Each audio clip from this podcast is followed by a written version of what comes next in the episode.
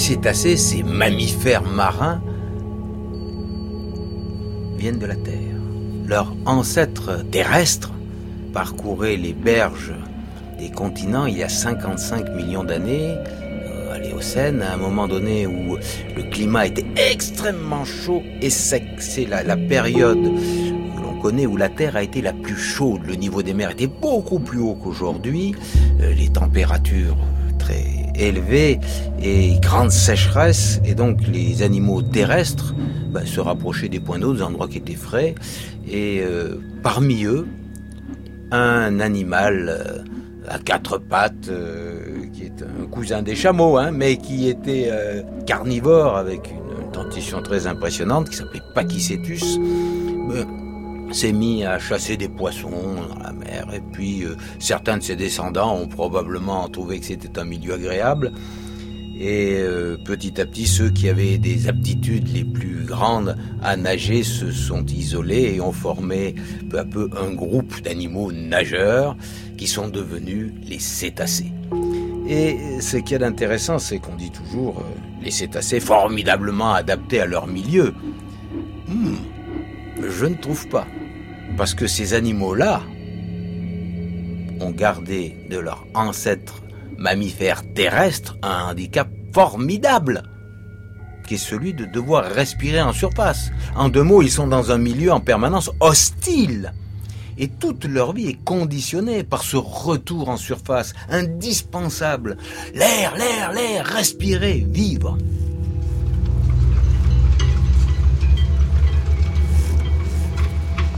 L'écoute délicate des cachalots et autres cétacés.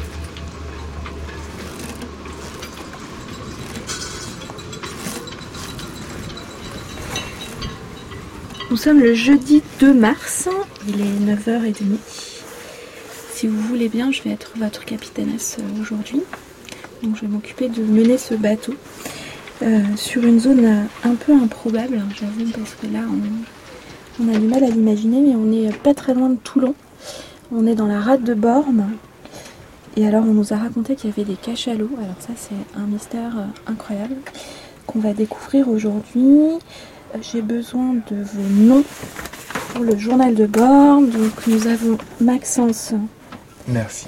Mercier, qui est donc le propriétaire du Castagnol, le bateau sur lequel nous sommes. C'est ça? C'est ça. Nous avons Hervé Glotin, qui est donc euh, chercheur au CNRS. Chercheur au CNRS à l'Université de Toulon dans un laboratoire d'informatique, traitement du signal, avec une bonne équipe de bioacoustique. Nous avons Gilles Mardi-Rossian, qui est donc réalisateur et euh, aujourd'hui preneur de son sur le bateau. Et donc moi je suis Aline Benito. Et donc je m'occupe de l'écriture de ce documentaire et de cette série qui s'appelle Oublier Moby Dick. Et je vais vous emmener sur zone aujourd'hui sur le Castagnol. On a un vent assez doux, contrairement à hier.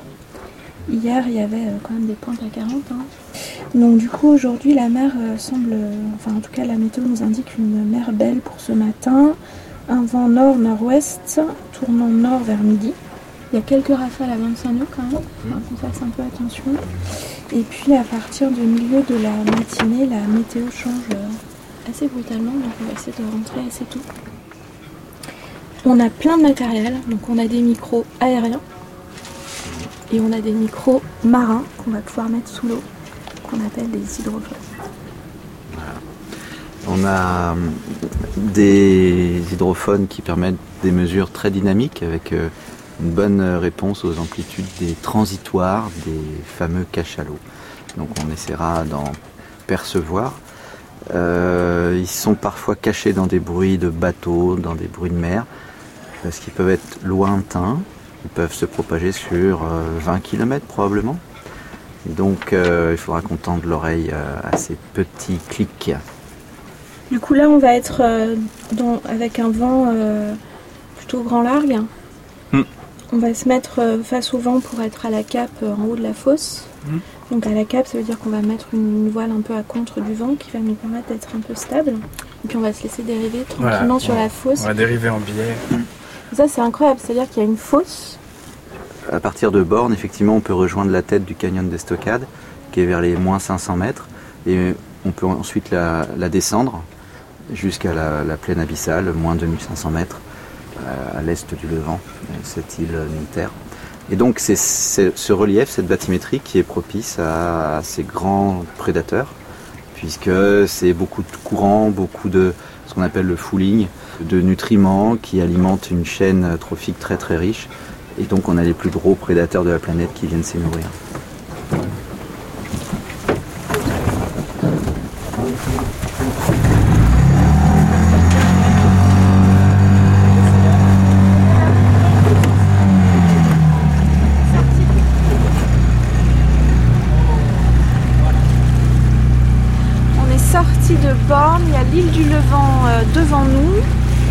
Cap Nègre euh, un petit peu sur notre bâbord. On va directement euh, dans la fosse. Petit vent. On va mettre les voiles, arrêter le moteur. grand voile d'abord Grand voile d'abord, et puis on peut commencer à baisser déjà le régime. Au quart.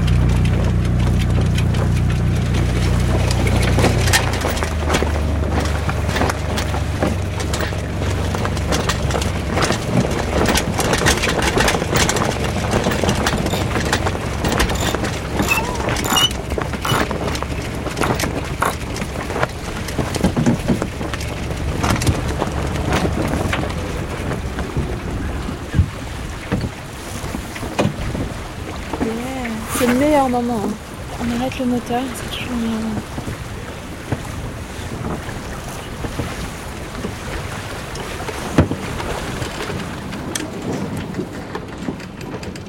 Alors en français, euh, on est assez caractéristique. Hein. Le français, c'est euh, euh, cétacé pour toutes les, enfin, pour toutes les espèces de baleines et de dauphins, cachots, etc. Et après, on a réservé le mot baleine que pour les mysticètes, c'est-à-dire celles qui ont des fanons qui n'ont pas de dents mais qui ont des fanons. Donc ça c'est baleine. Et puis tout le reste, euh, donc ceux qui ont des dents, c'est odontocètes. Et c'est euh, dauphin, cachalot, orque. Euh, donc là on est obligé de citer les espèces si on veut décliner les espèces. Quand il n'est pas en train d'étudier les baleines à bosse à Madagascar, Olivier Adam est professeur à la Sorbonne et spécialiste des sons émis par les cétacés au sein de l'équipe bioacoustique de Paris-Sud-Orsay. Par contre, les anglophones, ils ont utilisé Well, donc baleine, pour tout. Donc ils ne sont pas cassés la tête. Donc euh, tu as des spermoèles qui, nous, on n'aurait jamais utilisé le mot baleine euh, parce que c'est euh, un cétacé à dents, donc on aurait utilisé cachalot, alors que les Anglais font, utilisent whale, ils font killer whale, etc. Et donc du coup, tu te retrouves avec des traductions un petit peu rapides par exemple, Melville, il a utilisé le mot baleine blanche pour décrire son cachalot, et ça a été traduit baleine blanche en français, alors qu'en fait, non, euh, on n'aurait pas utilisé le mot baleine, par exemple. Donc cétacés, 90 euh, espèces de cétacés, 15 espèces de baleines, donc de grandes baleines, donc baleine bleue, baleine à bosse, euh, commun, enfin voilà, toutes ces grandes baleines, donc avec des fanons et puis 70-75 euh, euh, espèces de cétacés, euh, de odontocètes, je veux dire. et donc là, avec des tailles tout à fait variables, des mysticètes, ils s'alimentent avec du krill, des petits poissons. Odontocètes, c'est des chasseurs, donc poissons, et voire même autres mammifères, c'est-à-dire phoques, éléphants de mer, voire même baleines. Deux façons de vivre totalement différentes. On va dire, les baleines plutôt euh, calmes, tranquilles, glandeuses, euh, et puis euh, les euh, plutôt prédateurs, un peu toniques dans leur nage, et puis, voilà. organisation différente, les grandes baleines sont plutôt de surface, et puis les odontoncètes, là ça dépend des espèces, certaines sont de surface. Euh, comme les dauphins, les orques, les belugas, et puis d'autres sont plutôt de profondeur, comme les cachalots, euh, le bicéphale, euh, baleine avec. Le truc qui se pose, c'est que longtemps on croyait que les orques peut-être de surface, alors que récemment on met des, modules électroniques sur le dos des cétacés, et dans les modules électroniques il y a des capteurs de pression, donc on peut avoir la profondeur à laquelle ces cétacés descendent. Et à chaque fois qu'on pose un capteur sur une espèce, on est surpris. Et là, dernièrement, on s'est aperçu que les orques pouvaient descendre à plus d'un kilomètre de distance alors qu'on croyait qu'elles étaient euh, des espèces de surface. Donc là, il faut qu'on revoie un petit peu notre vocabulaire. quoi. L'océan, l'eau, le médium, l'eau, le milieu de l'eau, propage très très bien le son, euh, cinq fois plus vite que l'air. Flore Samaran est spécialiste en acoustique sous-marine et enseignante-chercheuse à l'ENSTA Bretagne. Elle s'occupe de suivi acoustique de populations de grandes baleines dans les sanctuaires indiens et australes de l'hémisphère sud. Donc c'est quelque chose que les, marins ou les, les Inuits ont vraiment très bien compris et ont utilisé pour euh, connaître euh, un peu mieux dans leur environnement. Donc faut les imaginer que quand ils partaient chasser, ils voulaient euh, bah, savoir trouver peut-être un, endroit où chasser les baleines. Et donc ils utilisaient des bouts de bois qu'ils mettaient sous l'eau. Soit ils, cou- ils écoutaient la coque du bateau, soit ils mettaient un bout de bois sous l'eau qui conduisait très bien le son. Donc, et puis ils, ils écoutaient comme ça à l'oreille les sons qui se produisaient et qui se conduisaient d'abord dans l'eau puis ensuite dans le bois. Et comme ça, ils étaient capables de dire, bah voilà, là j'entends euh, des baleines boréales. Si vous avez déjà entendu des baleines boréales, c'est des sons qui sont puissants, qui sont magnifiques et qu'on ne peut pas euh, ignorer. Ensuite, euh, il y a eu tout le folklore des marins qui entendaient des sirènes au fond des cales des, bateaux. Ben, ça, c'était exactement la même chose. C'est parce que le son se, se propage bien dans l'eau et se propage aussi bien dans le bois. Et c'était sûrement des baleines. Et alors cette histoire de son sous l'eau, ça a énormément intéressé les militaires. Pendant la guerre froide, les Américains ont mis à l'eau des dizaines et des dizaines d'hydrophones, donc des micro-sous-marins, qu'ils ont laissés comme ça dans l'eau. Donc il faut imaginer que l'océan Pacifique et l'océan Atlantique étaient, en tout cas Atlantique Nord, étaient un peu quadrillés d'hydrophones. Et puis comme ça, ils, en- ils enregistraient euh, tout ce qui se passait sous le, le paysage sonore sous-marin euh, dans son intégralité. Et euh, je crois qu'à la fin de la guerre froide, euh, en tout cas, euh, les premières publications, elles apparaissent, je crois, dans les années 60. Ces militaires ont mis à disposition de scientifiques, de biologistes, de chercheurs en biologie marine plutôt, ces, enregistrements en disant on entend des sons très très puissants, on parle de 180 décibels, très très bas en fréquence, tellement bas en fréquence que ça doit être vraiment un animal énorme qui émet ce genre de signaux-là, et puis répété comme une machine. Quoi. Et donc les premiers scientifiques qui ont écouté ça, euh, donc c'est le son du rorcal commun, hein, ce son très ennuyeux, tellement ennuyeux et tellement monotone qu'ils ont publié en disant on entend les battements de cœur des baleines.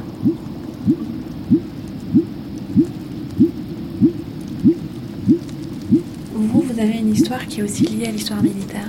Oui, alors moi j'ai une histoire, moi j'ai commencé à travailler sur les baleines bleues de l'océan Indien tout à fait par hasard.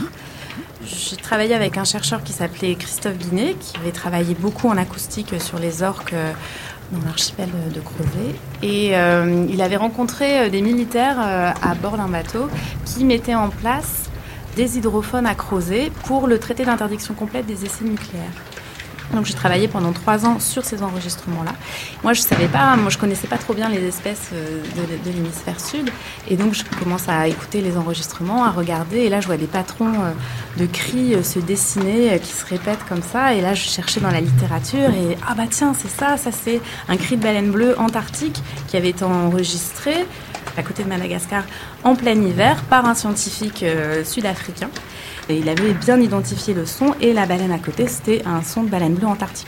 La baleine bleue antarctique, c'est le plus grand animal qui a jamais vécu sur cette terre. Certains spécimens euh, qui ont été chassés euh, mesuraient jusqu'à 35 mètres euh, de long, donc c'est vraiment les plus grandes baleines.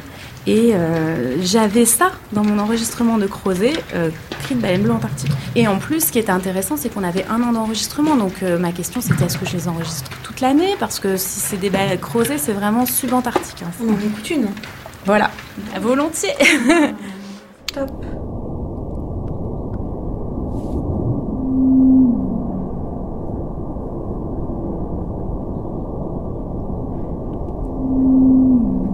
Là, on vient d'entendre deux vocalises de baleines bleues antarctiques. Donc il faut savoir que c'est des enregistrements qui sont accélérés pour qu'on puisse les écouter. C'est cinq fois plus lent en vrai. C'est des signaux qui sont émis à 27 Hz. Donc il y a deux notes. Une première note, un son tonal, et puis ensuite en dessous, une note un peu plus faible. Et alors ce qui est incroyable, c'est qu'elle répète ça sans arrêt pendant des heures et des heures.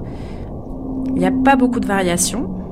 C'est un signal qu'on enregistre depuis euh, peut-être 30 ou 40 ans dans l'océan euh, austral et même dans tout l'hémisphère sud. Donc de temps en temps, on a une pause, comme on l'entend là, on n'entend plus rien. En fait, c'est le moment où elle vient respirer en surface, et puis après, elle replonge et elle, se remet à chanter euh, comme ça pendant des heures et des heures. C'est aussi une espèce qui est très menacée, c'est émouvant d'en avoir un témoignage sonore. La baleine blanc arctique, c'était la plus grande des baleines. Elle faisait 35 mètres. Donc, prendre cette baleine-là, c'était un, c'était beaucoup plus rentable que d'aller chasser euh, d'autres espèces euh, comme le petit rorcal ou, la, baleine à bosse qui est beaucoup plus petite. Enfin, les plus petites, elle fait 20 mètres, mais disons que chasser les baleines blancs antarctiques, c'était, vraiment très rentable. Donc tous les pays euh, qui chassaient la baleine partaient dans l'hémisphère sud. Et quand on regarde une carte, il n'y a pas un endroit autour de l'Antarctique qui n'a pas été, où il n'y a pas eu une capture de baleine bleue qui a été recensée. Et puis, paradoxalement, ben, pendant ces décennies, ces quelques décennies de chasse, toutes les carcasses, euh, certaines carcasses en tout cas, ont été mises à disposition de scientifiques et c'est là où on a eu le plus euh, d'amélioration de connaissances euh, sur ces espèces-là. Et puis il y a des chercheurs qui ont commencé à dire tiens, dans les zones subantarctiques subtropicales, on voit des baleines bleues, mais elles ont l'air un tout petit peu plus petites. Et puis le patron de coloration, il est un petit peu différent. Et dans les années 60, on a découvert comme ça la baleine bleue pygmée. Et dans mes enregistrements de Crozet, c'est la deuxième espèce que j'ai enregistrée aussi, la baleine bleue euh, pygmée de Madagascar.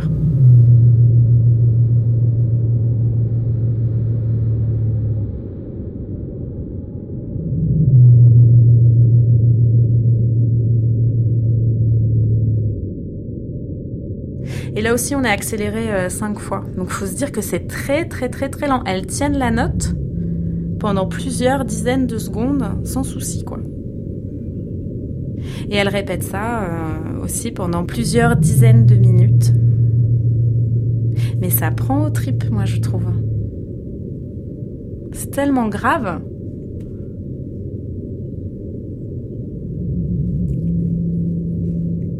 Voilà, la baleine bleue pygmée de Madagascar.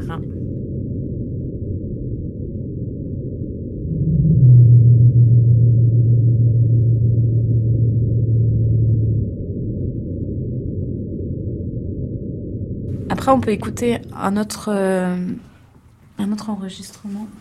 Alors, Orc 2.9, top.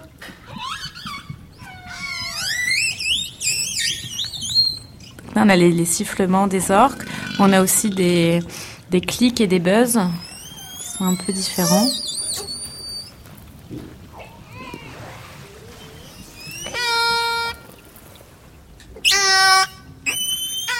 Donc les sifflements euh, des orques, par exemple, ils ont été euh, beaucoup étudiés, notamment en Colombie-Britannique. C'est vraiment euh, caractéristique de population. toutes les populations ne vont pas émettre le même type de dialecte. Et ça, c'est tout un volet qu'on aimerait bien euh, faire à Crozet, c'est essayer de voir si euh, on a la même chose à Crozet. On a différentes familles d'orques qui sont très bien reconnues par la photo-identification. Et est-ce qu'elles ont aussi euh, leur propre dialecte Ou est-ce que tous les orques qui viennent chasser la légine chantent de la même façon? C'est plein de questions. et tout ça. Mais les baleines, je trouve ça encore plus mystérieux par rapport au fait qu'elles émettent des sons, c'est parce qu'elles n'ont pas ce système d'écolocalisation. Elles ne peuvent pas se repérer dans leur environnement avec le radar puisqu'elles ne l'ont pas. Euh, les mysticettes ne l'ont pas. Donc est-ce que dans ces sons-là, peut-être qu'elles envoient des signaux pour euh, et elles écoutent l'écho euh, d'une manière ou d'une autre pour repérer leur environnement? On ne sait pas du tout.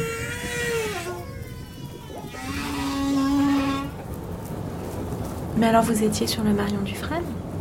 Oui. Donc euh, fin 2010, euh, j'ai pu partir euh, sur une, mission océanographique du Marion Dufresne et partir déployer donc ce fameux réseau d'hydrophones qui s'appelle Oasis Bio, qui s'appelle l'Observatoire hydroacoustique de la sismicité et de la biodiversité. Et ben là, c'était magique, quoi. C'est intéressant parce que nous, on y va en tant que, enfin, en campagne océanographique, donc on sait qu'on va faire, euh, on va faire des cars, on va, on va avoir travaillé du jour, la nuit, mais on va aussi récupérer euh, des gens qui ont passé euh, un an à Crozet et Kerguelen, qui ont aussi des tas d'histoires à nous raconter.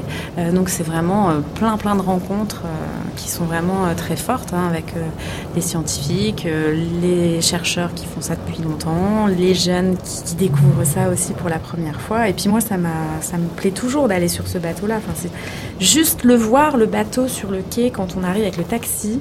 Euh, moi, ça me, ça me fait vraiment euh, des papillons dans le ventre. Je le trouve magnifique. J'aime beaucoup ce, bateau. On va pouvoir établir le, le. On va la voile avant. C'est bon.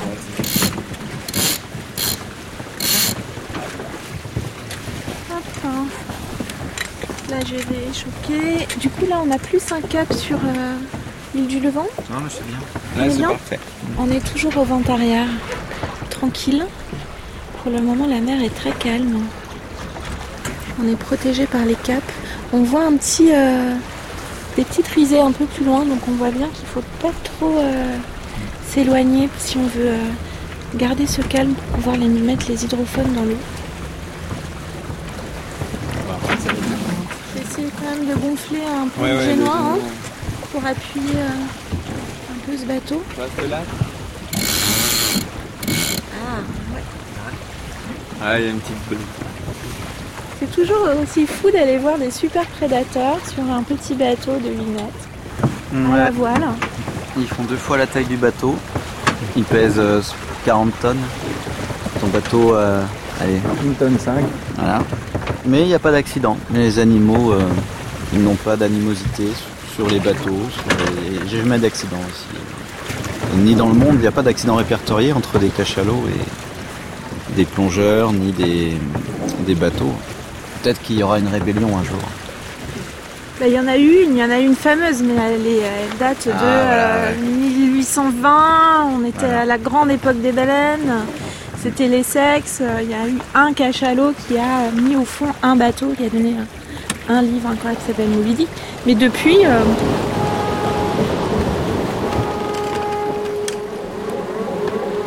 Des cadavres de baleines débitées dans les bateaux d'écarissage, engendrant l'implacable appétit des hommes pour l'électricité, le pétrole et le plastique. Par milliards inavoués, pour changer la nuit en jour, pour l'éclairage domestique, pour l'éclairage des rues, pour l'éclairage des boutiques, pour les tiges flexibles des ressorts de montres, de parapluies, de jouets et de capitons, et même pour les ressorts de la première machine à écrire. Pour que le savon retourne mélangé de crasse à la mer, pour la margarine, pour la glycérine du rouge à lèvres et le monde désœuvré et fantasque des esthéticiennes, pour les détergents dont la mousse a créé la publicité moderne, pour la glycérine dans la nitroglycérine, pour faire un trou dans le troupeau humain. Pour les lacets, pour les points de suture, pour les cordes des raquettes de tennis, pour les insecticides, pour le calcium du blanc d'Espagne et la purification militaire, pour le calcium de l'engrais pour hâter la gestation de la terre,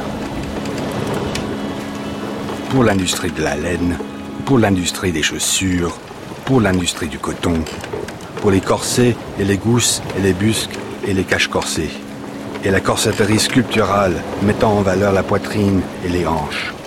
L'attirail esthétique, fondement sensuel de l'édification des empires.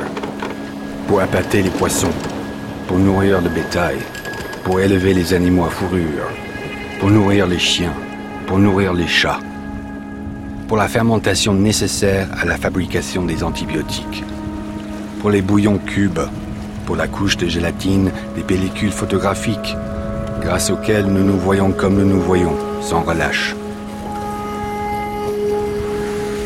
Non, depuis, on a, quand même arrêté la chasse dans la plupart des eaux, donc euh, il y a moins, moins de peur, moins d'anxiété à la présence de l'humain. C'est un constat. Ici, euh, parfois, les animaux sont au repos en surface et ne montrent pas de gêne par rapport à, des ferries qui peuvent croiser, c'est aussi un problème parce que de fait, il y a des collisions maintenant entre ces animaux qui sont chez eux et des ferries qui sont plus en plus présents chez eux, qui les coupent, qui les cassent. Et donc c'est à peu près 3-4 euh, morts de grands mammifères marins par an.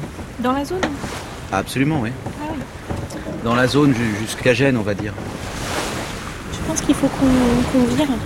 Sinon tu vas trop... euh, Ouais, le, la voile. Ah, euh, c'est- on- là, comment tu l'appelles? La fourmile, c'est le petit, euh, le petit Donc caillou là, là-bas. euh, tu penses qu'il vaut mieux un peu aller plus sur le Cap Ok, après, alors on reste sur ce bord-là. Comment vous avez su vous, qu'il y avait des cachalots ici? Moi, je l'ai toujours su, je crois. Bah, ça fait partie du paysage des grandes abysses. Voilà, des... c'est, c'est le nombre d'individus qui est rare. Ici, peut-être 500 individus dans le bassin ouest euh, méditerranéen. Les cachalots sont des nageurs en eau très profonde. Comment ça marche? Qu'est-ce qu'ils font? Ils vont manger. Ils vont manger de la faune abyssale, c'est-à-dire euh, des calmars, euh, certaines espèces de poissons qui, sont dans ces eaux-là, qu'on connaît peu. Euh, ils vont chasser dans ces eaux par opportunisme. C'est une niche qui est peu exploitée. Ils ont peu de compétiteurs. Les autres cétacés n'iront pas dans ces eaux aussi profondes, à part peut-être la baleine à bec. Et ils sont experts dans ces chasses, puisque c'est des eaux euh, sans lumière. Mais ils ont un super sonar. Ce sonar, c'est le plus puissant de la planète. C'est sûrement le plus intelligent de la planète. C'est celui qui voit euh, l'équivalent euh, d'un moustique à 10 mètres pour euh, notre échelle, dans une eau complètement opaque, enfin sans lumière uniquement en se basant sur la réflexion du son qu'il aura émis par son nez. Et ce nez est hypertrophié, fait 3 mètres de long. Dans ce nez, il y a un grand sac euh, de plusieurs tonnes rempli d'huile. C'est une huile très fine qui était recherchée pour euh, sa qualité pour les industries pharmaceutiques. Aujourd'hui, on sait la synthétiser, donc ça a perdu son intérêt. Mais euh, cette huile, elle a sa raison d'être dans ce nez parce qu'elle sert à construire les ondes dont on a parlé juste avant. Elle sert à l'animal à propager un premier signal qu'il a émis au bout de son nez vers son front. Ce signal est réfléchi sur le front avec un sac d'air qui est posé sur le front. Et il est repropagé au travers d'autres sacs d'huile qui sont posés sur la mandibule supérieure. Et c'est là où l'animal peut maintenant construire un signal en certainement modifiant la forme de ces petits sacs d'huile. Il y en aura une douzaine qui euh, peuvent changer de forme, certainement, donc c'est le sujet d'étude euh, qu'on a aujourd'hui.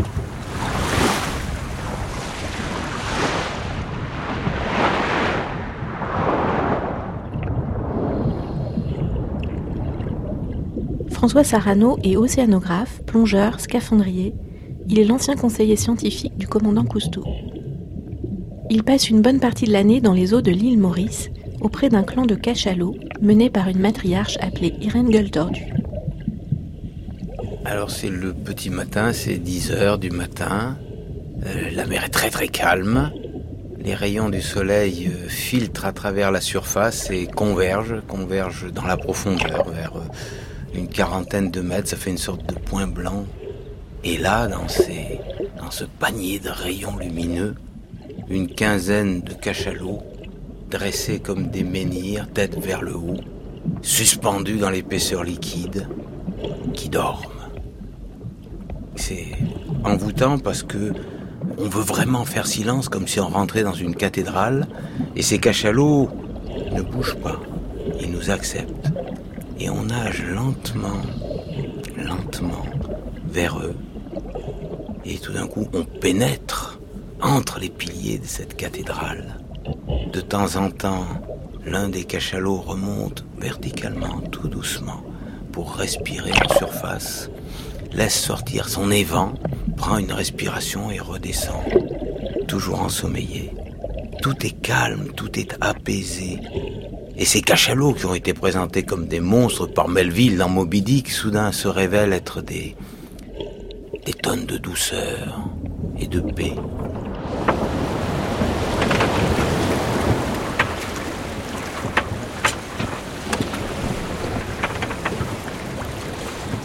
Possible qu'on soit surtoilé, hein, point de vue. Soit déjà surtoilé.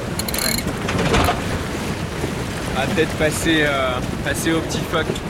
Ok Je vais changer la voile d'avant. Avant le, la, la, la, la manœuvre ou euh, Ouais, non, là on va se mettre au près et euh, je vais changer la, la voile d'avant. Ok je reste auprès et euh, Ouais. que ça tires bien.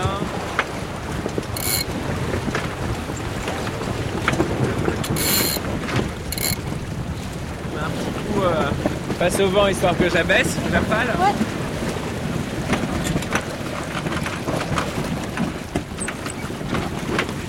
Tu passes. Ça.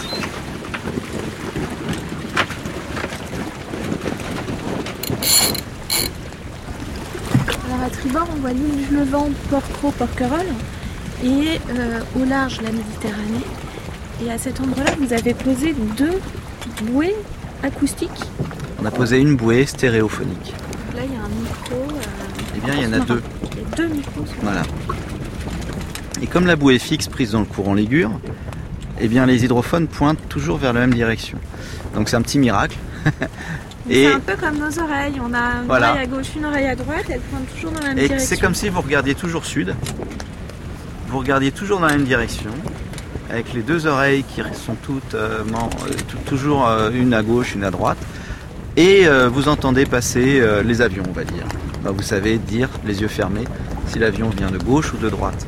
Vous le savez parce que sur des bruits un peu plus instantanés, vous entendez avant le son qui arrive à l'oreille la plus proche de la source et après sur l'autre. Donc euh, on utilise ces caractéristiques de différence de temps et de différence d'intensité comparées entre les deux hydrophones pour calculer le défilement, c'est-à-dire l'angle, l'azimut de passage des cétacés qui euh, croisent au large euh, au sud hein, de, de la bouée.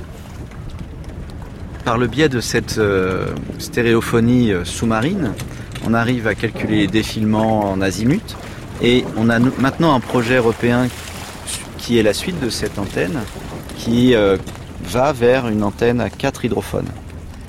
Une bouée à 4 hydrophones avec euh, un système intégré dans la bouée pour calculer en temps réel le défilement de la source, mais aussi probablement on va essayer euh, la distance de la source. Et donc avec ça on a la vitesse. Euh, il nous semble plus important d'accélérer et d'améliorer les méthodes, le développement des méthodes de suivi et d'alerte de présence et de déplacement des cétacés pour donner cette information à la marine, euh, à la préfecture et, aux bateaux eux-mêmes afin qu'ils réduisent leur vitesse en cas de présence de ces animaux et éventuellement même euh, qu'ils soient prévenus euh, du risque de collision parce qu'on aurait défini le cap du déplacement de ces chasseurs.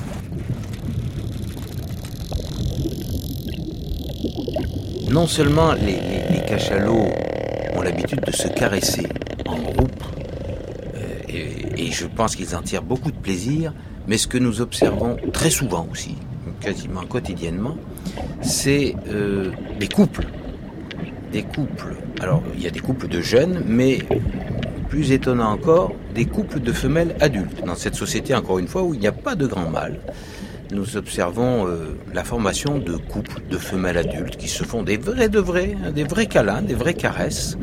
Et euh, en particulier un couple, Delphine et Vanessa, ce qui n'empêche pas Delphine d'avoir eu deux petits, taches blanches en juillet 2011, et puis euh, la petite Chesna, hein, en mars euh, 2018.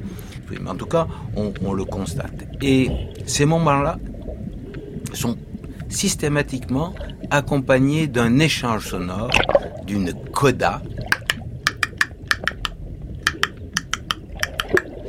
C'est un appel, un appel à la caresse, un appel au, contact physique. Celle qui est interpellée répond. Et toutes les deux se mettent à cliquer euh, en accord. Et, les, les, les codas se fondent l'une l'autre. Et alors, les deux corps se, se frottent, se mêlent et euh, elles se font un câlin. Donc nous avons réussi, après euh, évidemment des mois d'enregistrement et d'observation, à associer cette demande de contact physique avec cette expression sonore particulière qu'on appelle une coda. Donc à 8 clics, 2 clics, suivi de 2 fois 3 clics. Et nous nous sommes aperçus que cette coda à 8 clics était spécifique euh, à la famille d'Irène Gueule Tordue. Les autres familles de l'île Maurice semblent utiliser préférentiellement une autre coda à 5 ou une autre à 6 clics. Cela semble montrer qu'au moins cette expression sonore est spécifiquement utilisée par une famille propre. Donc, euh, si on voulait comparer avec euh, notre langage à nous, c'est pas un langage, hein, les cachalots n'ont pas de langage. hein. Mais si nous voulions comparer, pour, il faut bien des mots pour exprimer ce que exprime, nous dirions que la famille d'Irène Gueule Tordue a son dialecte propre et que le clan de Cindy ou que le clan des marques blanches ont euh, chacun aussi leur dialecte propre. Vous parlez de transmission culturelle? Oui, alors sur les. euh, en fait, ce qu'il faut voir, c'est les différentes échelles qui ont été euh, utilisées. Donc, si on prend des sons d'une espèce, par exemple, on est à l'échelle euh, de la planète Terre, voilà, avec euh, des sons qui peuvent être différents d'un océan à un autre, pour la même espèce, pas des sons qui ont exactement les mêmes caractéristiques dans l'océan Atlantique et dans l'océan Pacifique. Après, on est descendu au niveau du groupe, on a parlé de dialecte, parce que bah voilà, des orques du Pacifique Nord n'avaient pas les mêmes sons que des orques d'ailleurs, et donc on a parlé de dialecte de groupe. Et puis on descend, et là maintenant on s'intéresse euh, à des sons émis par des individus pour parler de signature acoustique individuelle. Sur les baleines à bosse, on s'est aperçu très vite qu'elles partageaient des unités sonores au sein même d'un océan pendant une année. Donc il va y avoir un chant qui va avoir un ou plusieurs leitmotivs pendant euh, l'année, euh, et ça, ça va être différent entre Madagascar et la Guadeloupe. Bon. Et en 2011, euh, une chercheuse australienne euh, qui travaille en Australie, qui s'appelle Hélène Garland, euh, a eu l'idée de comparer tous les, les chants entre l'Australie et la Polynésie française, donc surtout le Pacifique Sud. D'accord? Elle a pris les chants qui avaient été enregistrés à différents endroits. Et elle a montré en fait qu'il y avait des unités sonores qui euh, passaient d'une population à l'autre, alors qu'on pensait que ces populations-là ne se déplaçaient pas sur toute cette largeur d'océan. Et du coup, elle s'est dit, ok, il y a une transmission culturelle qui se fait uniquement par imitation. Et donc, on parlait de évolution culturelle pour justement montrer comment les chants changeaient d'une année à l'autre, jusqu'à une révolution culturelle, parce que des baleines arrivaient à influencer tellement euh, d'autres que ça modifiait complètement le leitmotiv que les euh, autres individus faisaient. Quoi. Euh, les grandes baleines vivent plus de 100 ans, voire peut-être même 200 ans. Ok Donc ça veut dire qu'elles ont vécu euh, les périodes de chasse et que si elles ne pas vécu directement, leurs parents les ont vécues. Quoi. Et donc, vu qu'il y a une transmission euh, culturelle de ce qui s'est passé, elles sont probablement au courant qu'il y a un risque de fréquenter euh, euh, des humains, et notamment euh, un risque de fréquenter certains types de bateaux. Quoi.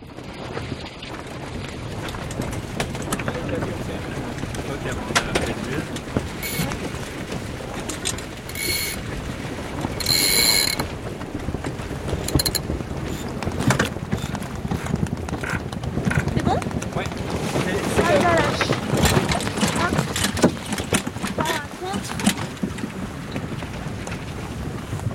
On a l'air complètement arrêté, non On remonte un petit peu. Et voilà, le dans le lit du vent, on est bien. Et là, a priori, hop, avec la force, on va dériver dans la fosse. Nickel. On doit avancer en crabe. hein. Non, on est bien. on est Je pense bien. que c'est. Ah, ouais. bien.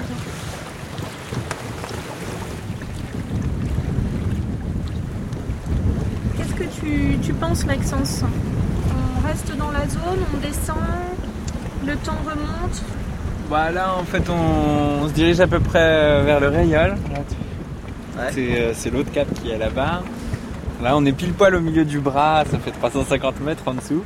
On est bien là. Ah ouais, on est très bien. hein. On est bien pour euh, capter peut-être ce qu'il y a un petit peu plus loin, mais bon, Alors, tout dépend de l'état. On Ouais. essaye de rester un peu comme ça, c'est pas le plus agréable parce que là le, le vent souffle un peu. Bon, on est bien, attends, non, on est bien. Bon, allô Hydro-halo oh. Il fait combien de long, du coup, ce câble? Ça, c'est un 40 mètres. Ah. Petit, mais permet d'avoir beaucoup de longueur. Si on n'en met pas trop. Comme ça, c'est un peu comme un instrument de musique. euh, Le son va remonter euh, dans cette caisse. Et euh, si tu te places bien aux endroits où il faut, t'entends très bien. Comme une cathédrale. Une cathédrale, une salle de concert. C'est une salle de concert. D'ailleurs, on a un projet, enfin, on fait des études dans ce, sens-là où on essaye de comprendre la stratégie de l'animal qui, exploiterait les qualités acoustiques du milieu dans lequel il est. Et l'été dernier, on a fait des mesures avec un drone en surface, le plus grand drone du monde, hein, de 17 mètres de long, euh, une pirogue polynésienne. Et on a équipé la quille de ce drone de 4 hydrophones.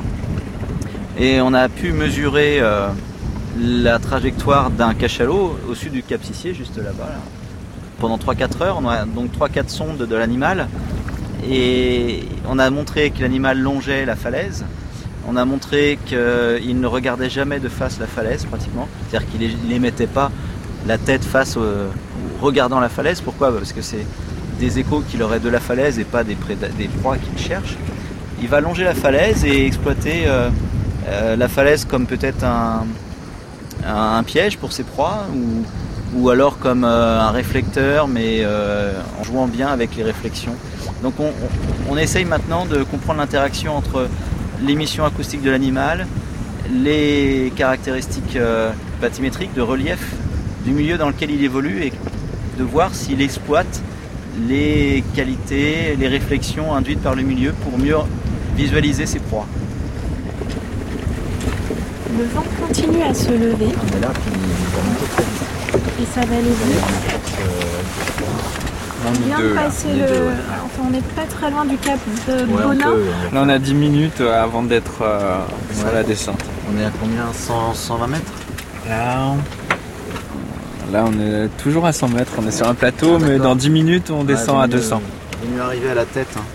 Parce que pour des raisons acoustiques, Là, on est là. Regarde, un petit peu en rouge, tu vois. Et tout d'un coup,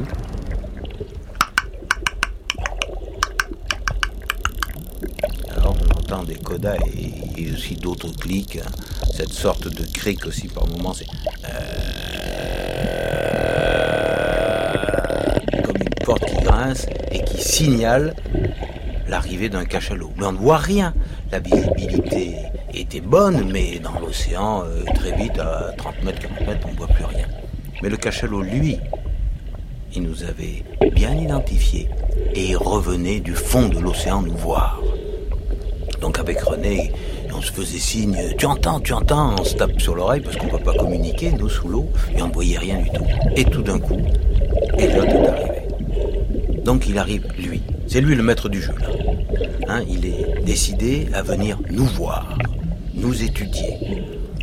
Et il monte euh, directement vers René, et tout d'un coup, il se met vertical et il se met à tournoyer comme une toupie sur lui-même. Et pendant dix minutes, dix minutes, il va se mettre à danser pour nous, entre nous deux, sans, avec une délicatesse telle que jamais, bien qu'il soit coincé entre nous deux, il ne va nous toucher. Il va passer parfois avec sa caudale au ras du hublot de la caméra de René. Il va se mettre à nager lentement. Il va parfois reculer doucement.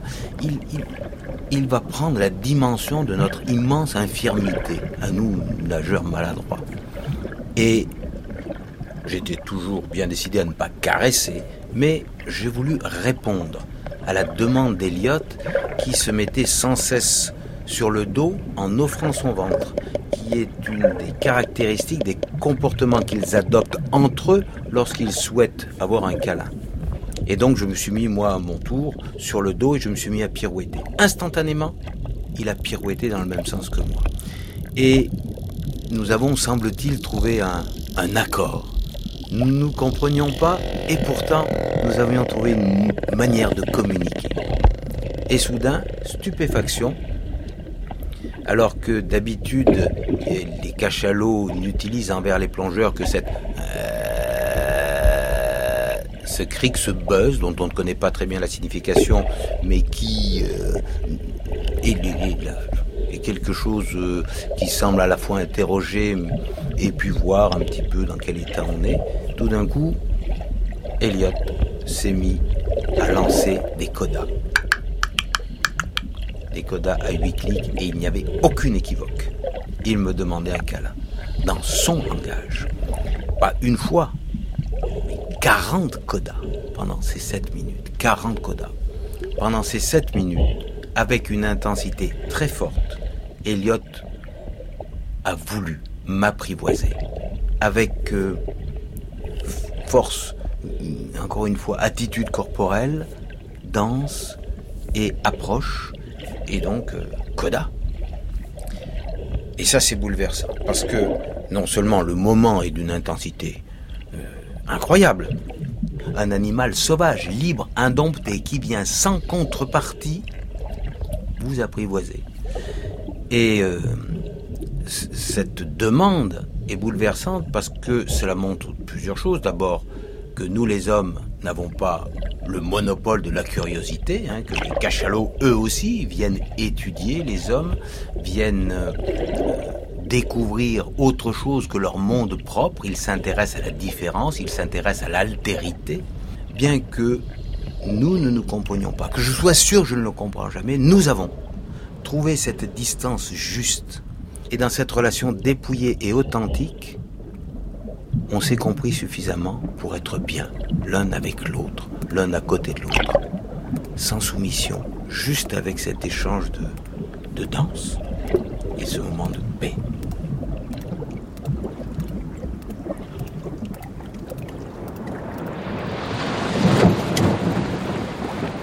Pourquoi on continue à faire de la recherche en ce moment sur les cétacés?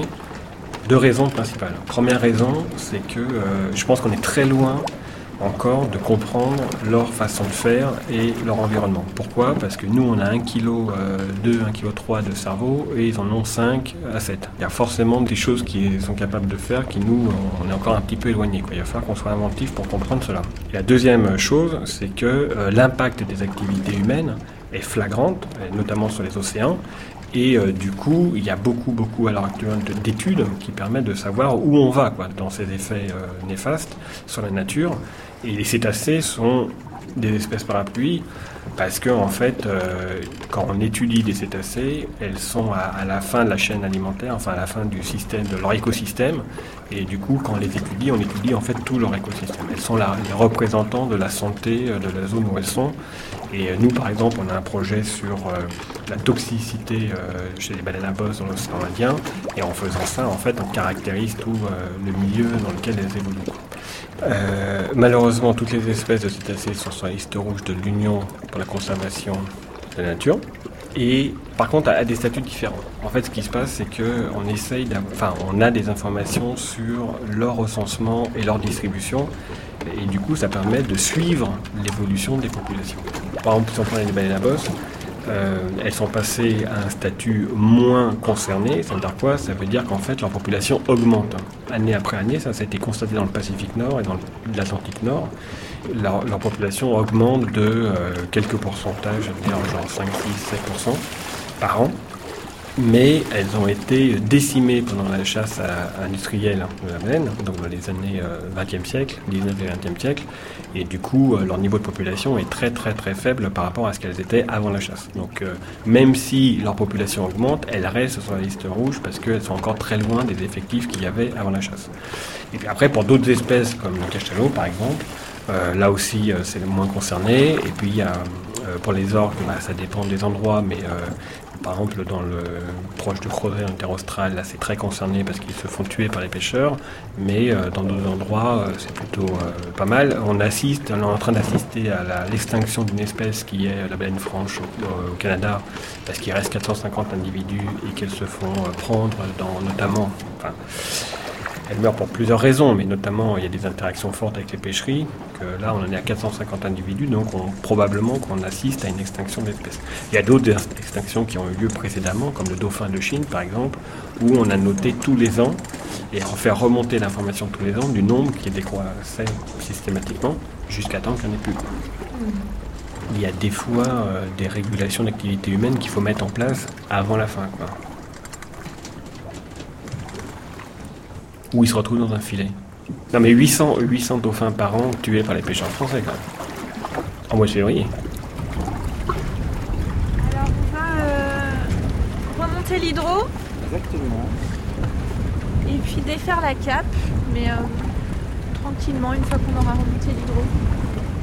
Peut-être que pendant qu'on défait l'hydro, euh, on peut prendre un riz, on peut réduire la, la grand voile. Ouais. Comme ça, on, on rentrera euh, un peu plus tranquillement euh, en étant un peu plus sous-toilé.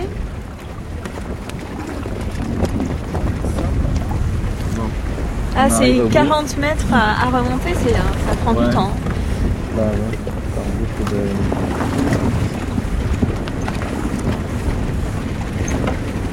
Alors, pas de cachalot. Pas dans l'heure. euh, ils sont peu nombreux. D'ailleurs, euh, en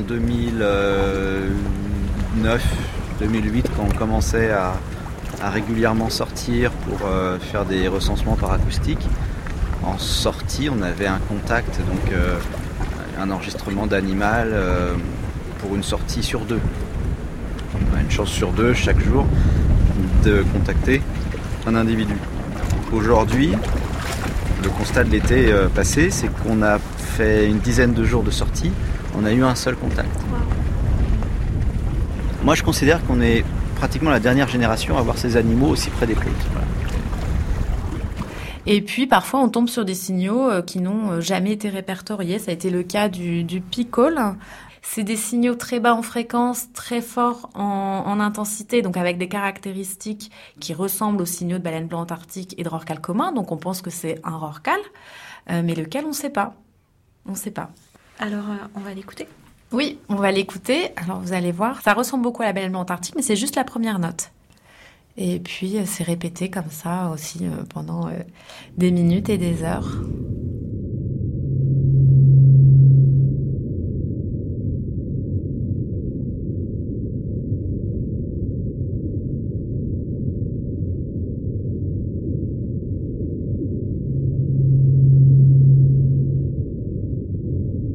L'écoute délicate des cachalots et autres cétacés. Un documentaire d'Aline Pénito réalisé par Gilles Mardy-Rossian. Avec Hervé Glotin, Maxence Mercier, François Sarano, Flore Samaran et Olivier Adam. Dominique Gould lit un extrait de Baleine d'Iscott Williams. Prise de son Gilles Mardy-Rossian. Mixage Pierrick Charles.